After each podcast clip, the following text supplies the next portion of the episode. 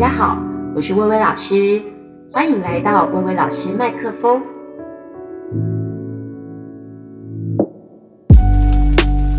大家好，欢迎来到薇薇老师麦克风。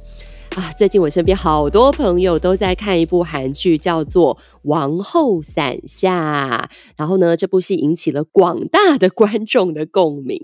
哟哇，这个当妈妈的朋友哦，欲罢不能到熬夜连续追了十集。但是呢，也有没小孩的年轻朋友跟我分享说，几乎每一集都看到落泪，比我哭点还低耶。那不知道呢，有孩子的听众们有没有想过以下的灵魂拷问？如果有一天你年纪还小的孩子竟然和别人有了孩子，你该怎么办呢？如果有一天你发现你的小孩有个天大的秘密，这个兴趣是不为世人所接受的，那你会怎么做呢？如果有一天，你的小孩被害死了，你会怎么面对呢？你能原谅害死他的人吗？那像我一样啊，没有生孩子的朋友们，也别觉得这一集和你无关，因为毕竟我们每个人都有个妈。那作为小孩，当我们无法符合父母的期待的时候，我们到底该要不断的勉强我们自己，还是应该要活出自己呢？当我们发现父母犯错，甚至伤害到别人的时候，我们应该要顺从轻易为他们掩饰，还是要阻止错误跟悲剧继续下去呢？哇，自己呢觉得这个《王后伞下》这部戏确实真的很好看。首先，第一件事情呢，跟大家分享，就是因为，嗯。可能到了某一种年纪，看爱情戏看的实在是有点 腻，就觉得翻来覆去不都是这样，所以呢，就想要看一些就是爱情剧以外的题材，那又会对于那种呢，对于呃生命啊，或者对于思考上很有启发性的戏，也觉得会非常有兴趣。所以这部戏的故事呢，就是让我觉得，诶，情节相当紧凑。可是却又非常有启发，和一般人呢以为的宫廷里就是要宫斗剧啊，或者比如说就是要你知道要有一些呃情爱的纠葛啊，是完全不一样的。所以呢，我觉得非常有意思。那它又会带一点点小小的幽默在里头，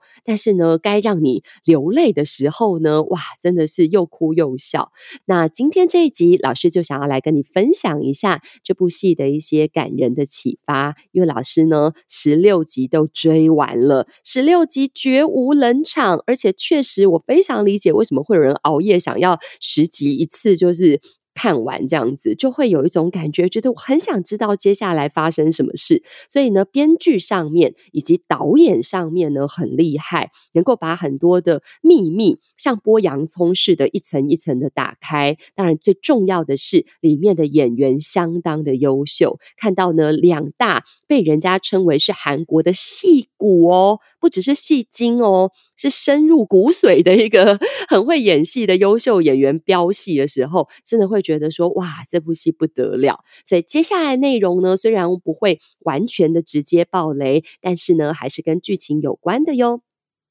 从故事的第一集开始，这个女主角叫王后伞下嘛，就是呃这个雨伞的伞。那王后呢，就开始不断的忙碌的奔跑，跟大家想象中那种贵族的女性啊，然后是。很优雅、很从容啊，完全不一样。他走路快到呢，后面的这个小宫女们，只要他一刹车，后面的人就会全部撞上这样子。因为他为了五个小孩，真是操碎了心啊！王后有五个儿子。每个都是所谓的熊孩子，每个都有妈妈要操心的事。唯一一个超级优秀的，几乎呢各方面都不用妈妈担心的，偏偏身体很不好。那其他的啊，这个第二个小孩很叛逆，会逃学，会逃家，完全不听劝告。然后有个孩子呢，不求上进，一心啊只想成亲，只对健康教育课特别有兴趣。然后有一个孩子呢，看起来很听话，但是他私底下的兴趣是惊世骇俗的。还有一个呢，年纪最小的，和哥哥啊差了很多很多岁，想法特别的天马行空，甚至幻想着呢自己要坐着风筝飞上天。所以大家就可以想象啊，这个妈妈难怪每天都要奔跑，好忙好忙哦。那饰演王后的这个演员呢，是啊，韩国非常出名的优秀的这个女演员，叫做金惠秀，她的演技特别的精彩动人。我们可以在剧中短短的几集里面看到她虎妈，然后很严格的那一面。但是，你以为她就是个虎妈吗？不是的。当他看见孩子的秘密是不为世人所接受的时候，他有完全包容小孩的慈爱的那一面。然后，当别人要欺负他的孩子们的时候，他有很强势的捍卫孩子的那副国母的模样。那他呢，在里头呈现出也有痛失挚爱的悲痛与坚强。除了当妈妈的角色之外，她是最懂得先生处境的妻子，她却也是跟呢婆婆处处意见不合的媳妇儿，而且她还是一个心怀百姓，甚至呢是特别关怀弱势女性的皇后。所以啦，就算戏里面有一些小细节，其实呢从历史的角度来看，就觉得不是很合理，但是优秀的演员真的会让啊这个观众的代入感是很强烈的。而且这部戏的一开始呢，我们就可以从后宫嫔妃们对待自己的孩子的方法，看到很多不同亲子关系的一个呈现。望子成龙的这些嫔妃们，很多人都把自己无法达成的理想完全寄托在这个孩子的身上。有人呢，用从小洗脑的方法，孩子就确实将母亲的理想当做自己的，可是却变成不择手段的人。有的人用很逼迫的方式，孩子根本在生活中找不到一丝可以喘息的空间，甚至最后被妈妈的话伤透了心而走上绝路。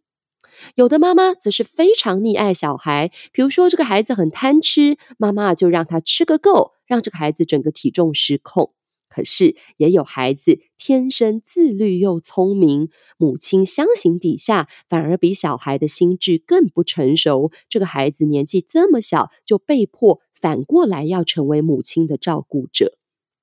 而整部戏最大的反派是呢，心狠手辣的太妃妈妈，也就是呢，朝鲜王朝当时王上的妈妈。这个类型的妈妈是让我们看了觉得最害怕的，就是控制欲很强很强。即使儿子呢都已经过了中年了，是无数孩子的爸爸了，他还是想要控制儿子、控制孙子、控制媳妇儿。他对于权力的野心大过于对孩子的爱，可是他自己却从来没有发现，反而以爱之名做了很多在呢观众的眼中根本是铲除异己的行为。比方说，他觉得他的大媳妇儿，也就是这个王后，或者是某个孙子很难掌控，他就想要消灭他们，以其他人来取代这些不受控的晚辈。甚至呢，为了巩固自己的权利啦，利用孙子，然后呢，还让呢这个孙子们自相残杀，他也觉得在所不惜。那我自己呢，在看这部戏的时候啊，其实很有触动。我自己呢，有一套这个教育哲学，刚好就在呢这部戏王后的身上得到非常非常好的验证。这四句话也跟大家分享，就是我认为应该要把自己的孩子。当成自己的孩子，把自己的孩子当成别人的孩子，把别人的孩子当成自己的孩子，最后把别人的孩子当成别人的孩子。各位，现在不是一个绕口令的时间，我跟大家分享一下哈，这四句话我的一个想法是怎么样的。首先，第一个是这样：什么叫做把自己的孩子当成自己的孩子呢？就是。呃，我觉得首先，父母要当父母之前，你是你自己，你不是任何人的女儿，你不是任何人的兄弟姐妹，你不是任何人的妈妈，你要先接受你自己。父母呢，要能够接受自己的模样，但是呢，也接受孩子的一个模样。另外一方面来说呢，就是我觉得现在有很多的父母亲常常需要，就是比如说把。小孩交给自己的父母来照顾，或者比如说交给保姆啊，或者比如说就是交给补习班啊等等。但是啊，教养孩子的责任是没办法交给别人来代劳的，而且再多别人的照顾，其实都是难以取代父母的爱的。比方说，在这部戏当中的第二集跟第三集，王后发现啦，这个某个孩子一个惊天的大秘密。这个秘密如果被别人知道，可能会要了这个孩子的命，会把这孩子给砍头的。但是呢，王后却做出了一个选择，让我们每个人看了这集都会落泪，就是。别人可能会批评跟嘲笑我的孩子，甚至用他的秘密呢去威胁他，甚至是硬要去改变我的小孩。可是自己的孩子自己爱，王后选择非常温柔的接住了孩子。那呢，在这个呃王后跟儿子呢这个沟通的过程当中，那儿子知道妈妈已经知道他的秘密了，哇，就低声的问妈妈说：“你不生气吗？”没想到啊，这个王后平常看起来很虎妈哦，可是呢，她却温柔的对她的孩子说：“我有彷徨，有迷惘，但是我从来没有生气过。”接着，她捧着她儿子的脸对他说：“无论你是什么样貌，你都是我的小孩。”哇！连我没有小孩的朋友跟我分享说，这一集他哭翻了，因为所有曾经当过孩子的人，我们都多么希望能够得到父母接纳自己的这一切。所以这一幕，那个王后好像代替了所有妈妈对着电视机前的一个观众的每一个人说这句话。这一幕，其实每一个人仿佛都从此得到了一种疗愈的感觉。其实呢，王后在亲眼看到儿子这个大秘密的时候，是震惊到难以接受，甚至呢，躲到他自己的秘密基地去大哭一场的。而是她是一国之母，她是王后，诶，怎么可以在别人面前崩溃呢？对不对？但是也因此，她就更能够同理自己的小孩，她才能够呢，经过深思熟虑之后，对小孩说。每个人心中难免都有个跟别人不同的自己，但是我们不可能通通摊在阳光下。接着，他送了孩子两个礼物。我一边看的时候一边猜，可是我都没有想到，竟然会是这两样东西。所以呢，所有观众就更能够共情，说他的孩子收到这两份礼物的时候，内心有多大的一个惊喜，然后多么感激妈妈。给自己这样子的一个爱跟包容，而且呢，这部戏的编剧实在是太厉害了，在古装戏当中写出了现代的一个大议题，还借着王后的口教育所有的观众说：相信总有一天，即使我们心中有个不同于他人的自己，一定也无需再遮遮掩掩。我的好朋友啊，推荐我这部戏的时候，都跟我讲说：我告诉你，你看到第三集的时候，一定会爆哭。然后我只能说，哎呦，我哭点滴这件事情 真是众所皆知啊！好啦好啦，是啦，我有哭啦，有哭齁，可是没有爆哭，但还是觉得很感人。而且呢，那一集那一幕真的是后坐力非常非常强，我到现在想到都还是会觉得鼻酸。这是跟大家分享的第一个部分。再来第二个是什么叫做把自己的孩子当成别人的孩子呢？也就是。我们爱护自己的孩子，可是同时也要知道，你的孩子不是你的孩子，就是孩子不是你的附属品。当家长的要能够学会放手，要能够给予孩子自由，让他呢独立的成长的更好。而且呢，我说这句话的一个意思呢，是对比。很多时候，妈妈们呢都会觉得别人家的孩子总是怎么样怎么样，就是一种别人家的孩子好像永远都比较好，喜欢呢拿自己的小孩跟别人比，然后都说自己小孩哪里还不足，哪里还不足。然后还有另外一种是更。呃，相反的是很浮夸说，啊，我的小孩怎样都是最可爱的。所以呢，所谓把自己的孩子当成别人的孩子这句话，我希望呢，就是能够分享一个观念，就是我们可以选择更客观的赏识自己的孩子，不要只看到他的缺点，一直嫌弃他，但是也不能盲目的都看不到小孩子的缺点。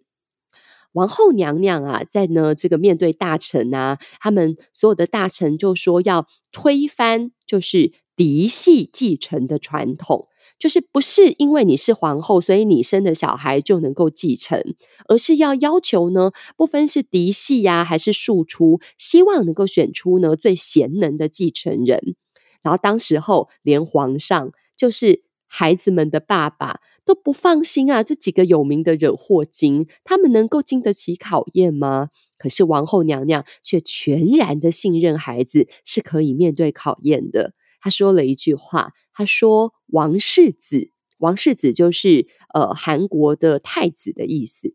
本来王世子就绝非天生，而是打磨出来的。”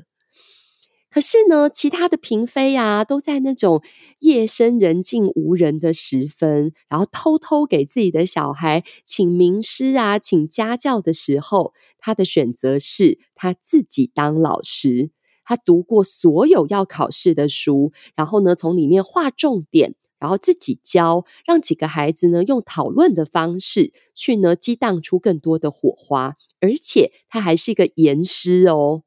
完全不心疼，完全不手软，把他的小孩通通丢到冰水里面去，然后要锻炼他们的体力跟意志力。其实听起来有点可怕，对不对？可是可能我们就对自己的小孩是没有办法放手到这个程度的，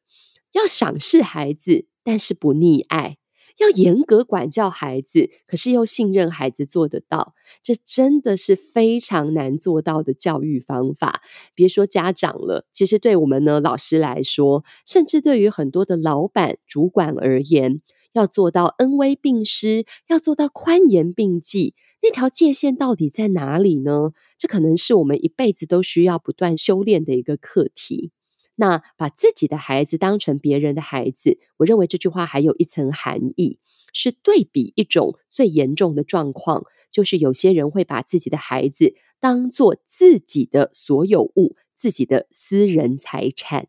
可是啊，小孩终究是他自己，每个家长再怎么舍不得，总有一天要能够学会放手。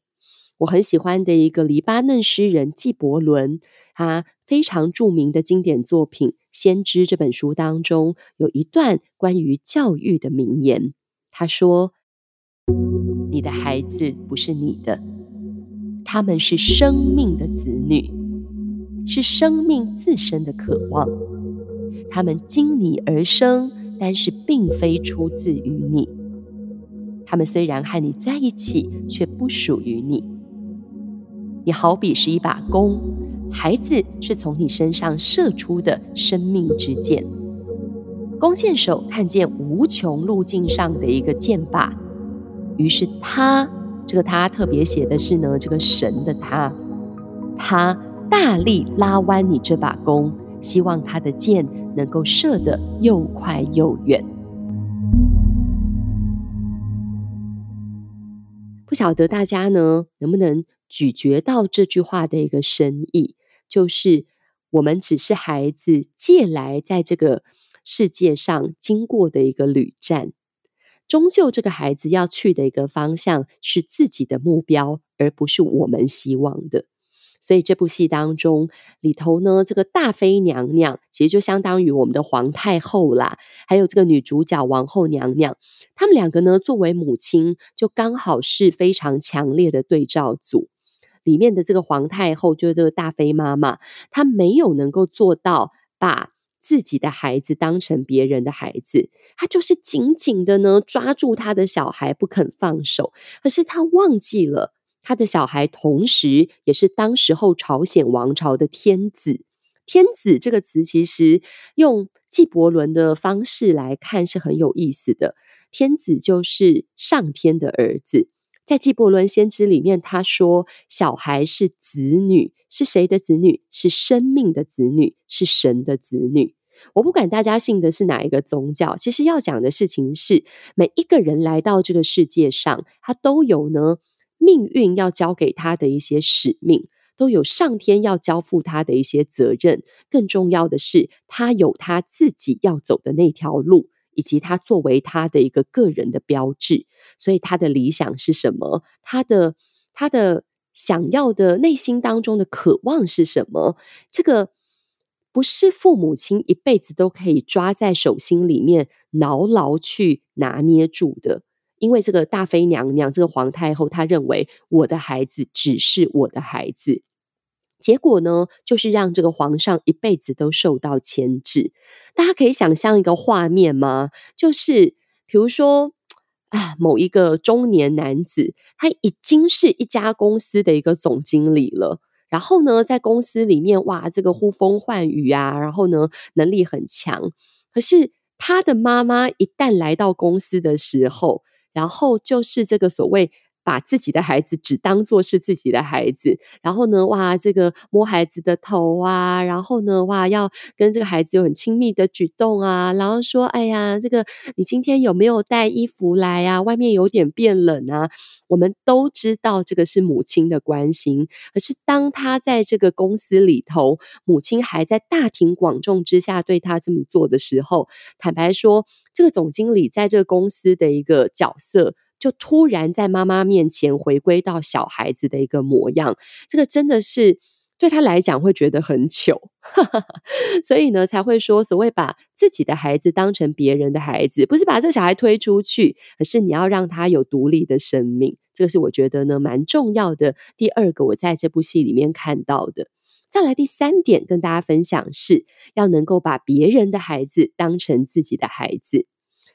就是要能够呢，把这个给这个世界的爱延伸到其他人的孩子身上，而不是只有在自己的小孩身上。要能够将心比心，同理每个人的过去，然后疼惜每个小孩，并且不要忘记，所有的大人都曾经是某个母亲的孩子。所以每个大人心中也都有那个受伤的小孩，以及和原生家庭跟自己母亲之间难以切断，或者是非常纠葛、难以沟通等等的关系。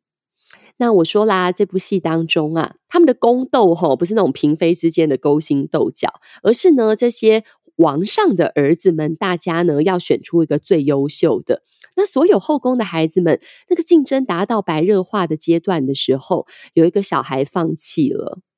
他的母亲处心积虑，把所有希望都寄托在他身上。可是这个小孩撑不下去了，要从外地回皇宫了。那回皇宫就象征着，就是说他要放弃这场呢竞赛的一个资格。那他的妈妈呢？到宫廷外面见他，不愿意他踏进皇宫一步，然后气到大骂他说：“我和整个家族的脸面都被你丢光了。”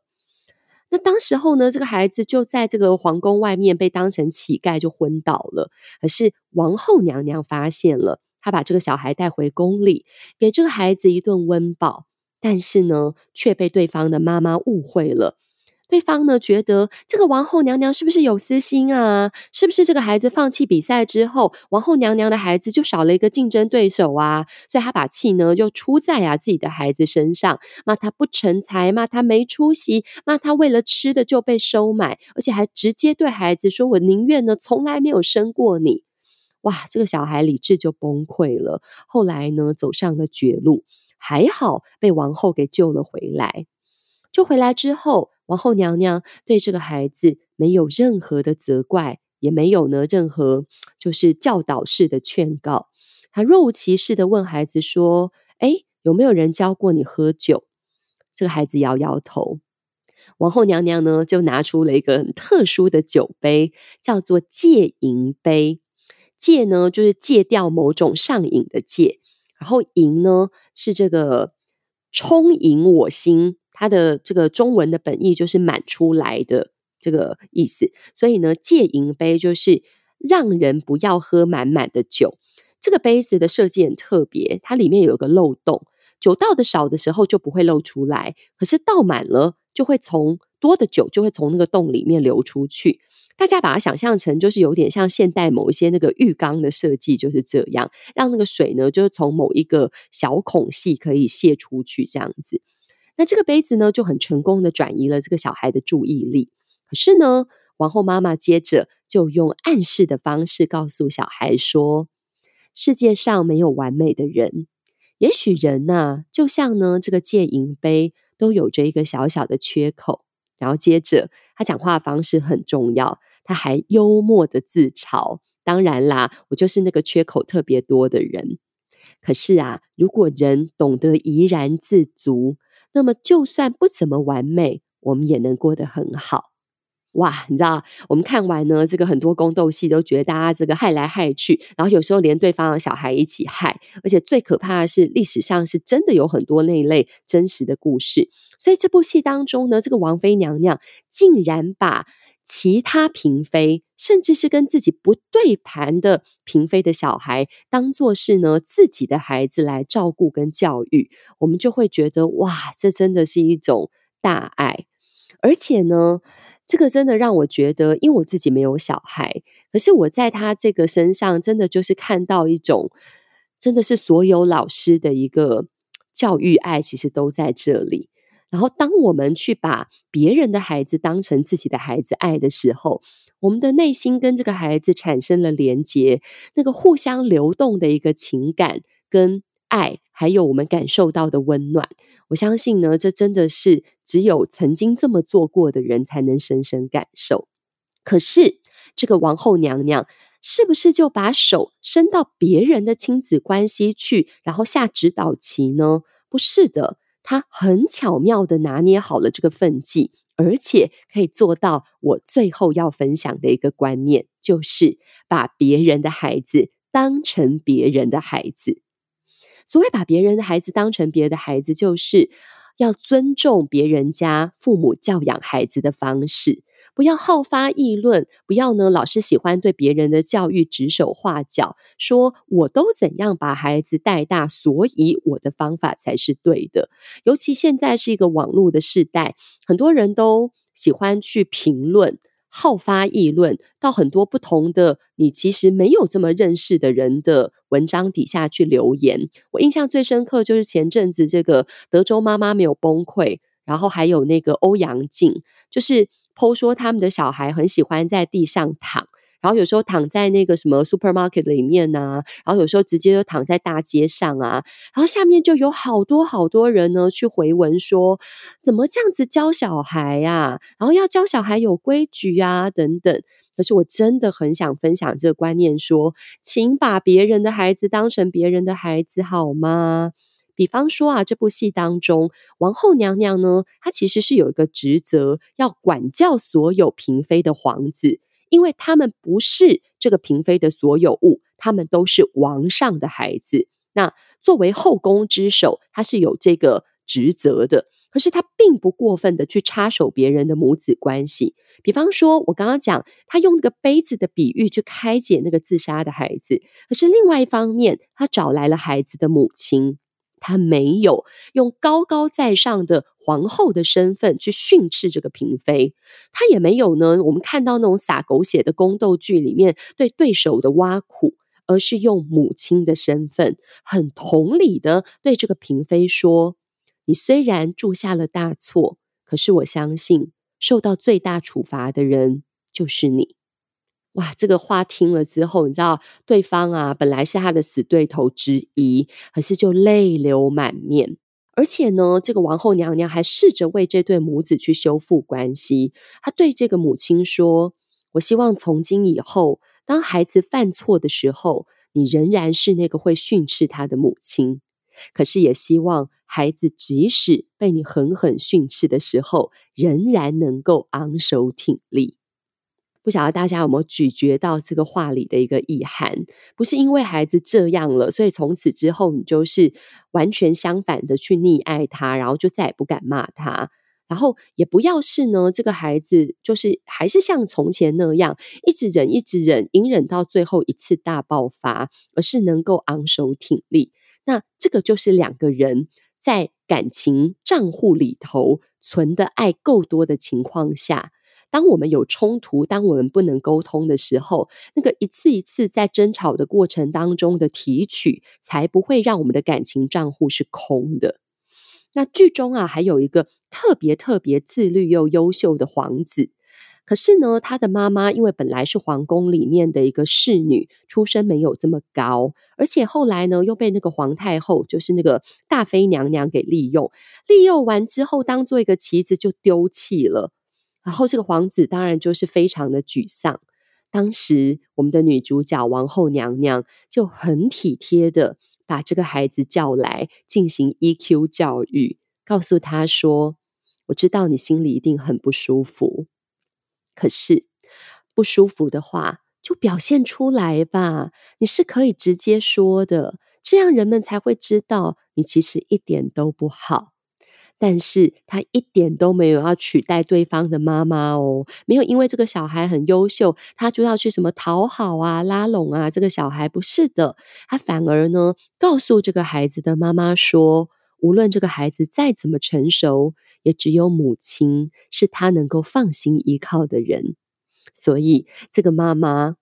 做了一件事，她回去自己的这个宫殿里头的时候，就对这个特别优秀，可是被当作棋子抛弃的孩子伸出双手。我们就看到，所有皇子当中看起来最聪明、最懂事、最早熟的一个小孩，就在妈妈的怀抱里面尽情的放声的大哭，因为他的委屈只有妈妈最理解、最在乎。所以啊，这个是老师呢，从这部戏当中啊，真的感受到很深的四个教育的哲学。那最近啊，刚好也有朋友跟我分享说，小学三年级的小孩跟他闹别扭，母子两个人就你一言啊，我一语啊，差点吵起来。结果这妈妈很有智慧，就是最后决定用一个拥抱，然后就结束了这场口角。那他在。回忆这件事情的时候，语重心长的跟我说：“有时候妈妈当的太久了，反而忘记啊，小孩也只是小孩，其实需要的也只是妈妈的一个拥抱。就是很多时候，我们过度的投入在某个身份的事物当中，然后一直忙，一直忙，一直忙，忙着做事。可是我们常常会忘记了那个身份的初心。”就是那份初衷是什么？所以反而在拉开一点距离的时候，不要只是忙着做那些事，而是把焦点转移到人身上的时候，那些情感的自然流动，反而能够带给别人很大的一个力量，很大的一个安慰。那事实上，看戏也有这样子的一个作用。就是在帮助我们这个深陷在人生生活的一个泥淖里头的时候，我们能够拉开一点距离。所以，为什么很多妈妈在这部戏当中获得强烈的共鸣跟启发？我想，就是这部戏勾起了很多母亲们的初心，而且得到了很多的提醒。比方说，在剧中，这个王后说：“父母亲不该是带路的人。”而是该作为过来人，为孩子指点迷津。可是这个皇后不只是孩子的人生导师，